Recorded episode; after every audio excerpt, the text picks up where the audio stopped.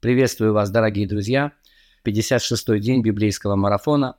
Остается 309 дней до его завершения. Мы продолжаем читать Библию ежедневно, небольшими частями, Ветхие, Новые Заветы, а, для того, чтобы закончить чтение к концу этого года.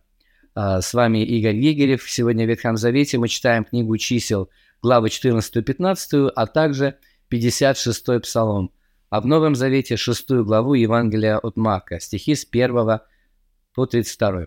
В этой главе в самом начале мы читаем о том, что Иисус приходит в свое Отечество, то есть в Галилею, и по своему обыкновению начинает учить, как мы читаем во втором стихе. И также мы здесь знакомимся с реакцией местных жителей, которые знали Иисуса с детства. И многие слышавшие с изумлением говорили, откуда у него это? Что за премудрость дана ему, и как такие чудеса совершаются руками его? Конечно же, от их внимания не может ускользнуть тот, тот, тот факт, что он обладает какой-то а, премудростью, неземной, можно сказать, премудростью, и то, что он творит великие чудеса. Но тем не менее, а, они знают также его происхождение, из какой семьи он происходит, а, кто его мать, кто его братья, сестры, они все между ними. И вот э, тот факт, что он происходит из простой семьи, э, не дает им уверовать в него как в пророка. Иисус здесь произносит э, очень известную фразу «Не бывает пророк без чести, разве только в отечестве своем и у сродников в доме своем». Э, как мы говорим сегодня, перефразируя вот эти слова Иисуса, «Нет пророка в своем отечестве». Вот что он говорит здесь. Именно потому, что люди знают его происхождение, и им у них в голове никак не укладывается, что он может быть кем-то великим, несмотря на то, что все свидетельствует в пользу того, что он действительно э, величайший пророк. А, и мы читаем здесь, что он не мог совершить там никакого чуда.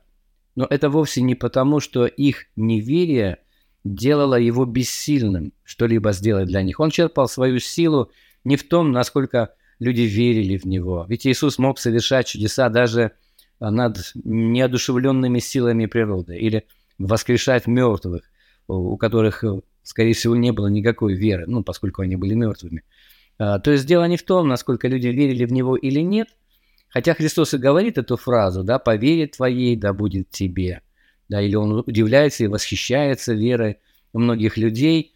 А, я думаю, секрет здесь вот в чем – Человек, у которого нет веры в Иисуса Христа, он просто не обращается к Нему за исцелением, для, за тем, чтобы Иисус сделал для него что-то, и получается, что могущество Иисуса Христа, его способности, они просто остаются бесплодными для тех, кто в Него не верит, кто не приходит к Нему, как Иисус говорит в Евангелии от Матфея, 13 главе, в 15 стихе, «Ибо огрубело сердце людей сих, и ушами с трудом слышат, и глаза свои сомкнули, да не увидят, и глазами и не услышат ушами, и не разумеют сердцем, и да не обратятся, чтобы я исцелил их. То есть люди закрывают свои глаза намеренно, и уши, и сердца, и не обращаются к Иисусу для того, чтобы Он их исцелил. Но я думаю, что в Матфея, в 13 главе, Иисус скорее говорит о каком-то духовном исцелении, а, но и физическом тоже – Получается, люди не могут воспользоваться тем, что Иисус предлагает, а, поскольку не верят в Него. Только верующие могут обратиться к Нему. Зачем? Правда же? А, ну и, кстати, мы читаем здесь о том, что только на немногих больных, возложив руки, исцелил их и дивился неверию их. То есть а, его способность исцелять, она была при нем, она никуда не исчезла. На некоторых он все-таки возложил руки и исцелил их. Но мы не читаем о том, чтобы Иисус ходил э, по городам и деревням и искал, кого бы здесь исцелить, кто здесь болен, давайте я вас сейчас исцелю. А вы болеете чем-нибудь? Нет, ничем не болеете, но тогда я пойду к другим. То есть такого не происходит. Люди приходили к нему с просьбой исцелить. Он никогда никого не прогонял, ни от кого не отворачивался. Но чтобы прийти к Иисусу и получить от него то, что он может и хочет дать, все-таки необходимо верить в то, что он может и хочет это дать.